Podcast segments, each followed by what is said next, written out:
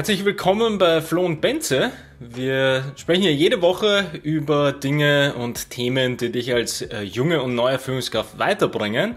Und diese Woche beschäftigen wir uns äh, wieder mal mit dem Thema Time Blocking und äh, wollen das aus ganz unterschiedlichen Perspektiven beleuchten. Auf der einen Seite natürlich, wie man seine Projekte damit gut managen kann, aber auf der anderen Seite auch natürlich, wie man vielleicht seine unter Anführungsstrichen freiere Arbeitszeit auch damit organisieren kann. Äh, als kurze Intro dazu, vielleicht wir haben, glaube ich, über das Konzept an sich äh, im Rahmen von Deep Work eher gesprochen, haben wir ein paar Folgen dazu gemacht, äh, wo wir auch über dieses Time Blocking schon mal äh, kurz gesprochen haben eben wie Cal Newport das umsetzt. Aber äh, diesmal haben wir uns gedacht, wir können da ein bisschen mehr in die Praxis gehen und tatsächlich darüber nachdenken oder darüber sprechen, wie man das in der Praxis umsetzt. In dem Sinne, dass wenn ich tatsächlich ein Projekt habe, wie kann ich mir das sinnvoll einteilen oder das tatsächlich als Methode nutzen.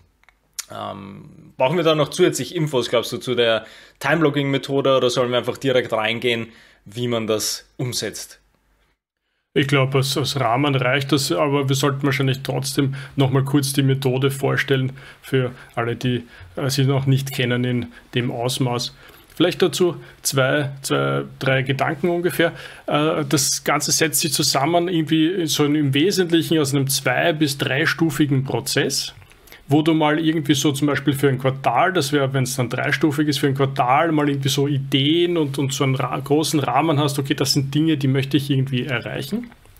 Dann der wirklich wichtige Punkt ist die Wochenplanung, wo du dir entweder am Freitag oder vielleicht dann übers Wochenende äh, überlegst, was sind jetzt wirklich konkrete Schritte aus diesem Pool an Quartal? Und darum meine ich dieses Quartal, das ist ein bisschen optional, also du kannst das vielleicht einfach so, hast du das im Kopf, wobei das natürlich niemand empfehlen würde, weil es dich immer kognitiv belastet dass du dann aus dem heraus ganz konkrete To-Dos nimmst und sagst, die möchte ich diese Woche angehen und die dann auf den Wochenplan irgendwie mal, also ich mache das zumindest so, dass ich da eine kleine Liste habe, die üblicherweise so am Sonntag steht, wo dann irgendwie steht, okay, diese Punkte, die möchte ich erreichen.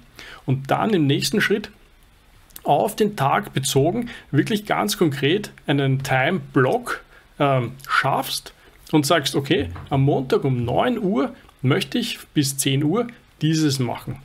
Und dann sagst du um 10 Uhr dieses und etc. Und das ist jetzt mal so statisch gesehen.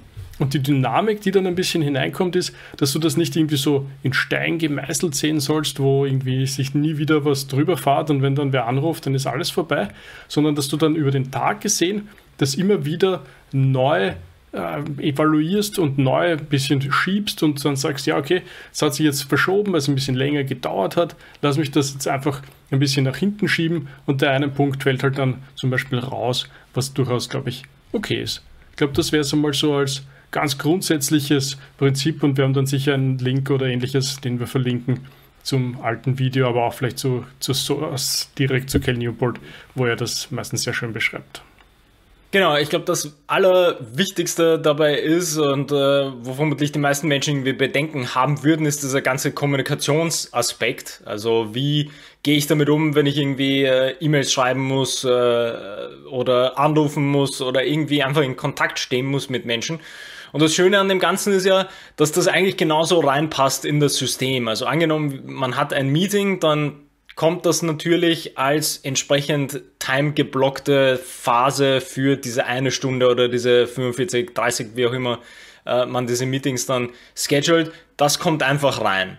Und ähnliches kann man natürlich machen bei Kundenanrufen oder bei sonstigen organisationstechnischen E-Mails, die man äh, zwischendurch schreiben muss.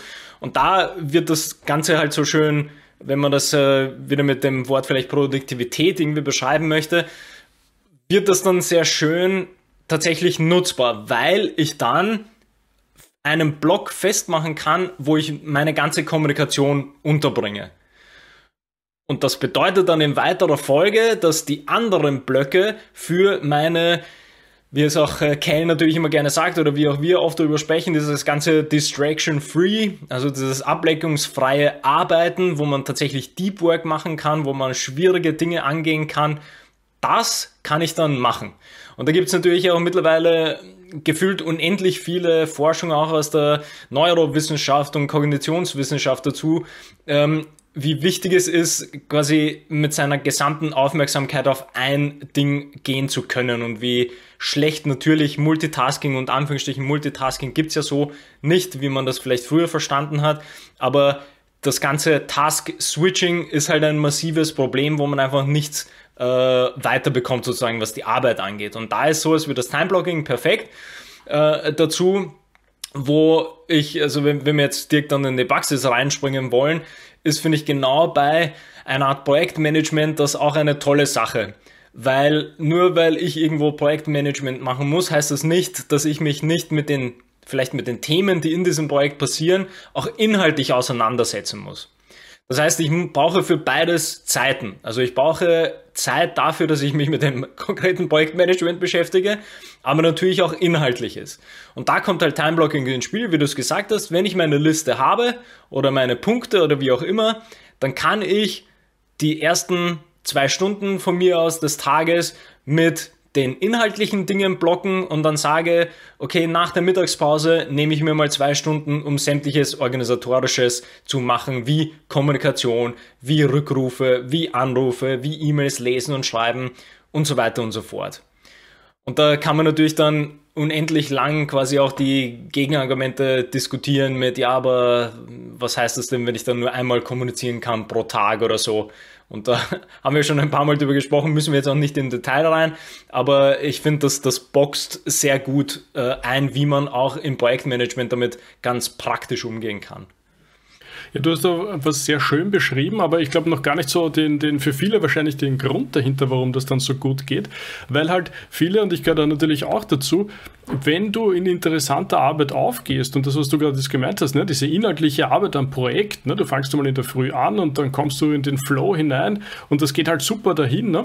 Und dann auf einmal äh, schaust du auf die Uhr und es ist irgendwie fünf am Abend und du denkst, ah shit, und das Projekt wollte ich ja eigentlich auch noch managen, aber leider, leider, jetzt ist schon Abend und ich muss muss, ich weiß nicht, gehen, weil ich äh, andere Verpflichtungen habe oder so. Und auf einmal ist dir dieser ganze Tag, so wie man sagt, durch die Finger geronnen. Und du hattest keine Gelegenheit oder keine Chance, jetzt, das klingt jetzt sehr passiv natürlich, aber es war nicht, in dem Fall war es dir nicht möglich, dich um das Projektmanagement zu kümmern. Und das fällt dir natürlich dann mittel- bis langfristig auf den Kopf, weil du dich um wichtige Dinge nicht gekümmert hast wie zum Beispiel jetzt eben Projektmanagement. Und da ist es ein wunderbarer Mechanismus, diesen Tag irgendwie oh, so, also für alle, ich glaube, es ist auch hilfreich für Leute, die nicht so strukturiert sind. Wenn du eh schon von Natur aus super strukturiert bist, dann ist das vielleicht kein Problem, ja, weil dann ist dir das eh klar. Du hast eine Tagesliste und du musst zack, zack, zack, zack, zack und das geht einfach der Reihe nach runter. Wenn du aber aus dieser Ecke kommst oder eigentlich noch nicht so strukturiert bist, weil du das äh, vom Naturell her nicht so mitbringst, dann ist das eine super Gelegenheit. Und da habe ich jetzt auch gerade wieder ein, ein, seit diesem Jahr ein bisschen einen neuen Hack für mich gefunden. Ich stelle mir, ich schaue mir in der Früh meinen Tagesplan an, wie ich ihn habe, schnapp mir dann mein Handy und stelle im Handy fünf Wecker oder so ein. Nämlich genau für jeden Switch, den ich machen muss. Weil das ist mein Riesenproblem. Ja? Wenn ich inhaltlich da total engagiert bin in dem, was ich gerade tue, dann vergehen die Stunden manchmal wie, wie einfach ganz schnell. Ne? Und dann läutet um 14 Uhr der Wecker und sagt mir, du, du musst jetzt dringend den Stift fallen lassen, weil wenn du es nicht tust, dann vergeht eh wieder eine halbe Stunde. Und dann ist dieser Task wieder vorbei und wird nicht erledigt. Und genau dann zu sagen, okay, wenn das Ding läutet, muss ich es fallen lassen, vielleicht kurz einmal aufstehen und schauen und dann in, den neuen, in der neuen Aufgabe hineingehen und das erledigen. Und du wirst dich wundern, wie viel am Ende einer Woche auf einmal erledigt ist und was du am Pensum geschafft hast und wie wenig Zeit dir das genommen hat von deinem, was du eben als inhaltliche Aufgabe bezeichnest, weil viele natürlich dann Angst haben, naja, wann bekomme ich dann aber eigentlich meine, meine eigentliche Arbeit sozusagen hin? Aber das ist überhaupt nicht der Fall, weil erstens, zwei Sachen spielen dir da rein. Du hast eh, du nimmst dir immer so viel Zeit, wie du dir nimmst. Also du brauchst immer so lange, wie du dir Zeit nimmst. Und wenn du jetzt eben nur so einen geblockten Zeitraum hast, dann geht meistens genau dasselbe, wie wenn die Zeit so lang wäre. Und abgesehen davon jetzt habe ich ein bisschen das zweite Argument vergessen, aber du wirst halt einfach die Sachen erledigen, hast dann deine Arbeit erledigt, weil es eben in dem geblockten E stattgefunden hat und hast noch eine Unmenge an anderen Aufgaben, die du vielleicht irgendwie für dich persönlich jetzt nicht so eine Priorität haben, aber du weißt, dass sie wichtig sind, wie eben so dieses Beispiel von Projektmanagement. Genau, und ich würde eigentlich nochmal als, als gesamter Rahmen tatsächlich nochmal das, das Buch von Cal Newport äh, allen empfehlen. Also Deep Work ist, glaube ich, eins der, der wichtigsten Bücher, die man so lesen kann, damit man generell seinen, seine eigenen Arbeitsprozesse wieder gut in den Griff bekommt und auch versteht, was so die Wertigkeiten sind, mit denen ich an so etwas herangehe. Und ich würde auch sagen, dass es tendenziell sehr wenig Menschen gibt, die tatsächlich strukturiert sind. Auch wenn es viele gibt, die das sicher von sich behaupten. Aber selbst bei den Menschen würde ich sagen, wenn die das Buch zum Beispiel gelesen haben von Cal Newport, würden sie ganz schnell draufkommen, dass sie noch immer Potenzial, immens viel Potenzial nach oben hatten. Weil wie du es gesagt hast, das ist eine Sache, dass man irgendwie schon strukturell unterwegs ist und sich denkt, ja, aber ich schaffe ja meine Punkte gut abzuarbeiten. Ja, sicher schafft man so die Punkte abzuarbeiten. Aber ob da tatsächlich genauso viel weitergeht oder ob man nur sein Minimum schafft, das ist, glaube ich, wieder ein Riesenunterschied. Und ich, ich bin da absolut äh, davon überzeugt, dass ähm, wenn alle das, das Deep Work Buch so lesen würden und sich einfach nur über die die äh, dahinterliegenden äh, Konzepte und auch die Forschung natürlich äh, sich damit beschäftigen würden, dann wäre auch viel von diesem Mindset anders, über das wir auch schon hin und wieder gesprochen haben, so in dieser gesamten Businesswelt, was äh, eben E-Mail-Kommunikation angeht oder was quasi Wertigkeit von Wissensarbeit oder Produktivität angeht. Ähm, da könnte man, könnte man, glaube ich, auf vielen Ecken und Enden tatsächlich Probleme besser lösen wenn man denn dieses Deep Work machen möchte. Weil ich, wie gesagt, also nur, nur um den Gedanken nochmal abzurunden, selbst Menschen, die sagen, sie sind sehr strukturiert in der Arbeit, selbst dort äh, bin ich mir relativ sicher, dass die zu oft aufs Hände schauen, zu oft ins E-Mail-Postfach schauen, zu oft sich von Chatnachrichten ablenken lassen und sicher ihr Ding unterbekommen, aber nicht in der Leistungsfähigkeit, wie wenn sie eine Stunde Deep Work, ablenkungsfrei, konzentriert, hart an irgendwas arbeiten würden, das sie sich nämlich vorgenommen haben. Also das ist, glaube ich, äh, das kann man nicht oft genug unterstreichen und ich glaube, das wird noch immer äh, unterschätzt, äh, wie viel man da rausholen kann eigentlich.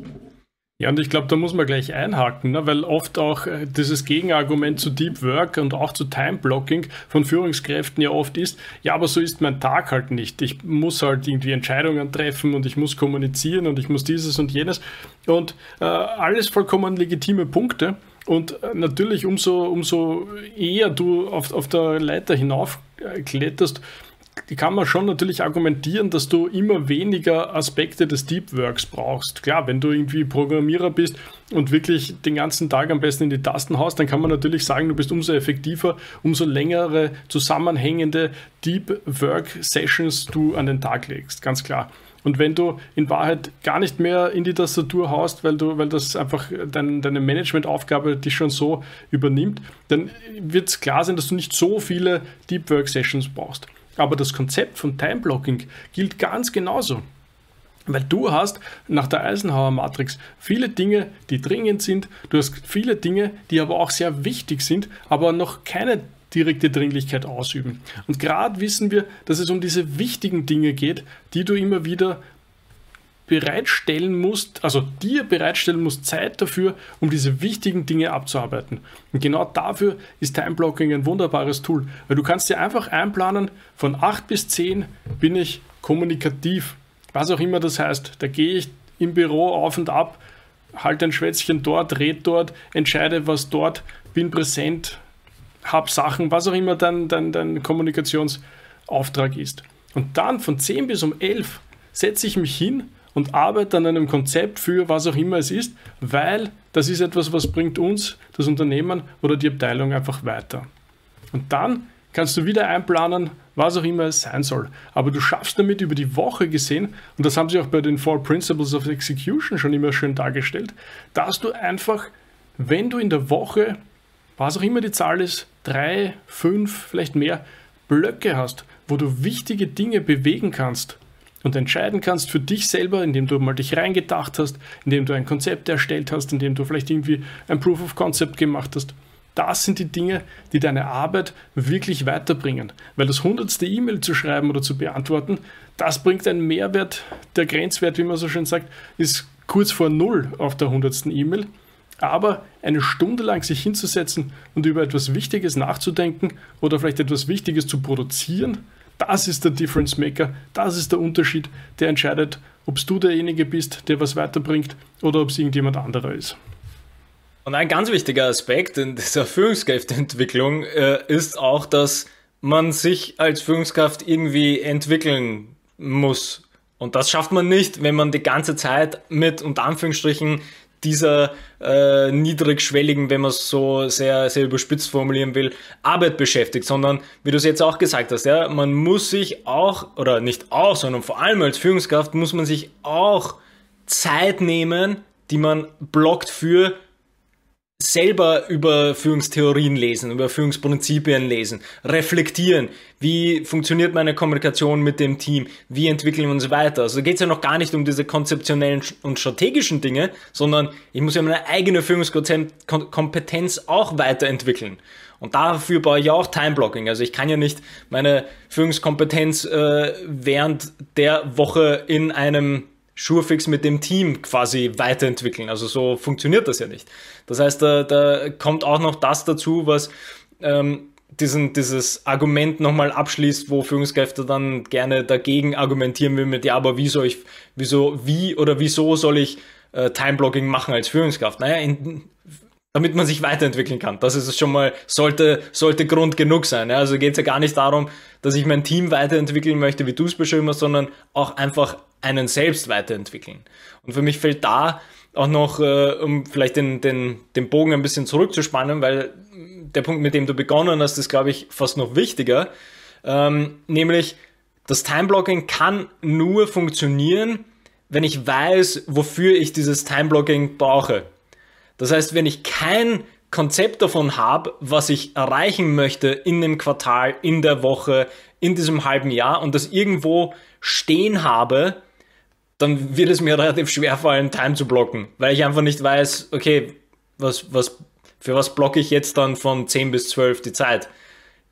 Also es ist dieses, dieses, äh, wie, wie Kell das gerne sagt, es ist dieses Capturing, also es ist eins der wichtigsten Dinge. Ich muss wirklich capturen, welche Ziele es gibt, welche Projekte es gibt, welche To-Dos es gibt, damit ich von dort dann weitergehen kann.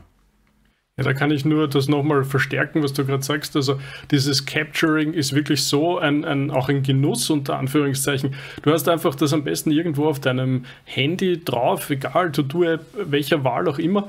Und wenn dir irgendwie was einfällt, wo zu irgendeinem Thema, wo irgendwie was wichtig ist, du schreibst das sofort rein und, und, und hast das dann drinnen. Und wenn du dann sitzt und irgendwie mal ein Quartals mäßige Sache planst oder eben die Woche planst, dann scrollst du da einfach so mal drüber über diese Liste und pickst dir dann einfach die Sachen raus, die du der Meinung bist, dass sie jetzt eben die Zeit dafür ist oder dass die Wichtigkeit da ist und planst das für diese Woche ein.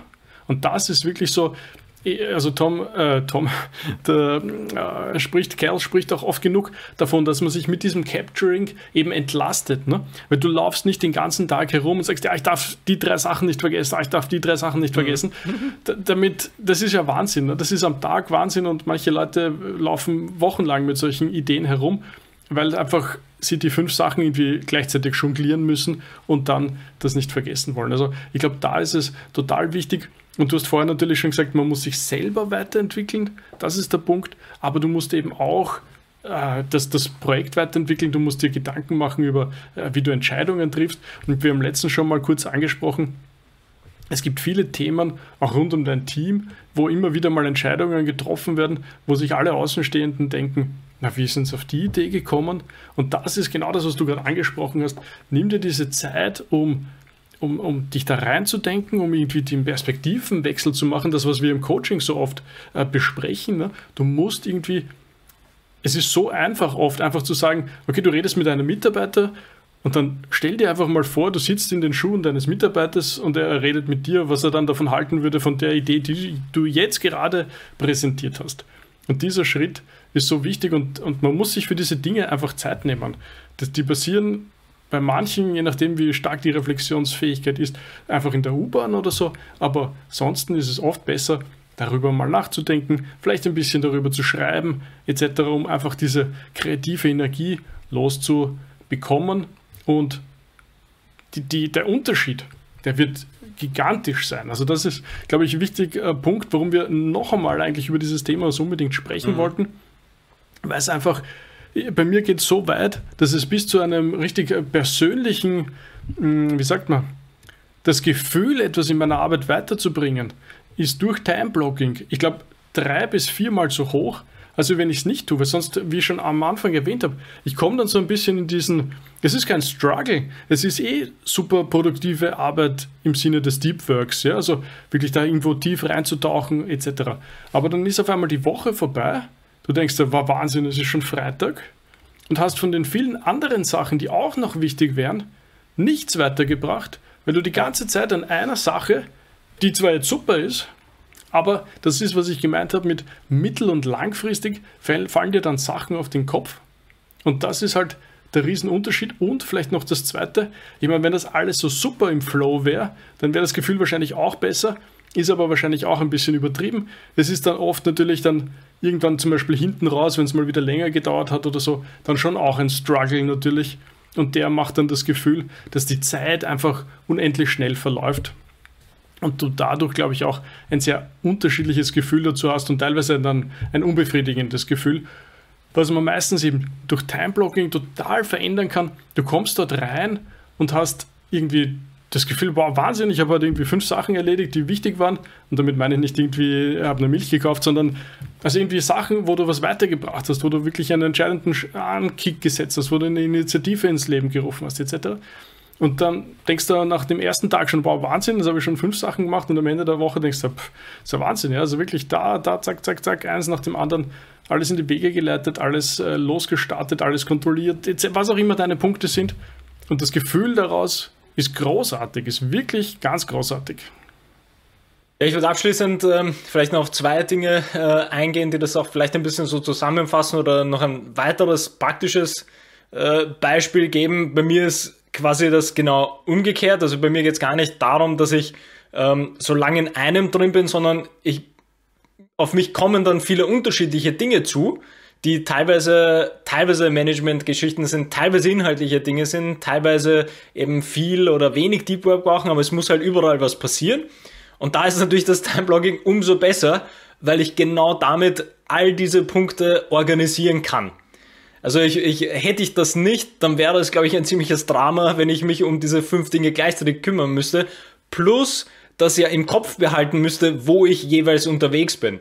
Also das ist ja wieder auch so ein Ding, dass wenn ich, wenn man viel äh, on the plate hat, wie man so schön sagt, dann ist das ja genauso gut, weil ich nämlich diese, diese Konzentration auf dieses, dieses Element richten kann, wofür ich mir die Zeit genommen habe. Und dementsprechend kann ich das dann abhaken und sagen, okay, dafür habe ich mir jetzt schon Zeit genommen, fertig. Und das nächste kann kommen. Also, wie man sieht, das ist ja das, das Schöne ist, das wirkt für beides, ja, für das, wenn man unheimlich viel äh, Unterschiedliches äh, auf einen zukommt, dann kann man das schön in einen Rahmen packen und organisieren.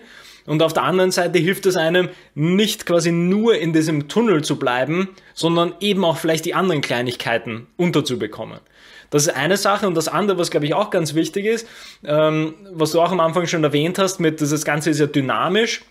Da ist glaube ich auch ein ganz, ganz wichtiger Punkt, dass das Mindset dahinter eines ist, dass man sich dafür konzentriert Zeit nimmt, wofür man Zeit blockt. Das heißt, wie du es jetzt auch äh, vorhin kurz im Beispiel erwähnt hast, wenn etwas unter Anführungsstrichen rausrutschen sollte in dem Tag, dann ist eigentlich nichts verloren, weil dann äh, mache ich meinen Tagesplan für den nächsten Tag oder vielleicht für nächste Woche und kann mir das schon vorher eintragen mit, ah, da muss ich was nachholen, da mache ich diese ersten eineinhalb Stunden von 9 bis 10.30 mache ich dieses dieses To-Do sozusagen, was dort weggefallen ist. Und dann habe ich das auch unterbekommen. Also ist ja nicht so, dass dann quasi alles wieder zerstört ist, sondern das ist ja das Schöne an diesem Time-Blocking. Dadurch, dass ich ja alles quasi gecaptured habe, und dann quasi konfiguriert habe. Also ich versuche jetzt von, von Cal diesen, diesen Dreischritt zu machen mit äh, Capture, Configure, Control. Was genau dieser Dreischritt ist, den wir jetzt auch besprochen haben. Es gibt etwas, ich habe es mir auf eine Liste geschrieben, dann konfiguriere ich das entsprechend mit was muss wie gemacht werden. Und dann ist dieses Time-Blocking-Element dieses Control-Element. Und da ist ja wieder das Schöne, wenn es irgendwo nicht mehr in diesem Zeitfenster von Montag funktioniert, kein Problem, ich teile mir ja quasi meine Zeit sowieso selber ein, dank dem Time-Blocking und nehme das als erste Task am Dienstag dran. Und ich bin, und da, damit schließe ich quasi wieder der Kreis, den du auch aufgemacht hast, und ich habe ein tolles Gefühl gleich am Dienstag weil ich nämlich genau den, den Task, der da nicht geklappt hat, habe ich am Dienstag reingescheduled, boom, Time geblockt, mich konzentriert, das eine Stunde durchgemacht und dann bin ich damit fertig und das war's. Und ich fühle mich besser und kann meine nächsten Punkte abarbeiten. So viel, das war's. Absolut ein, ein, guter Abschluss für, für die Sache, weil es einfach, und, und also in diesem Halbsatz noch der Abschluss, dieses Loslassen und zu wissen, ja, ja, das kommt dann eh irgendwann am Donnerstag, auf mich zu und ich muss nicht bis Donnerstag dran denken, dass ich das noch tue. Also da allein dieser Aspekt ist wirklich Gold wert und ich kann nur jedem das ans Herz legen, da ein bisschen Zeit zu investieren, das mal auszuprobieren und uns vielleicht dann auch die Rückmeldung zu geben, was denn verändert hat und wie es, funktioniert hat. Absolut. Dann so viel dazu und äh, vielleicht werden wir uns noch um das eine oder andere Produktivitätsthema nochmal kümmern, aber ich glaube, das ist so als, als Rahmen ist das eine sehr schöne Geschichte, die wir, wie gesagt, allen nur empfehlen können. Ganz genau, ganz genau.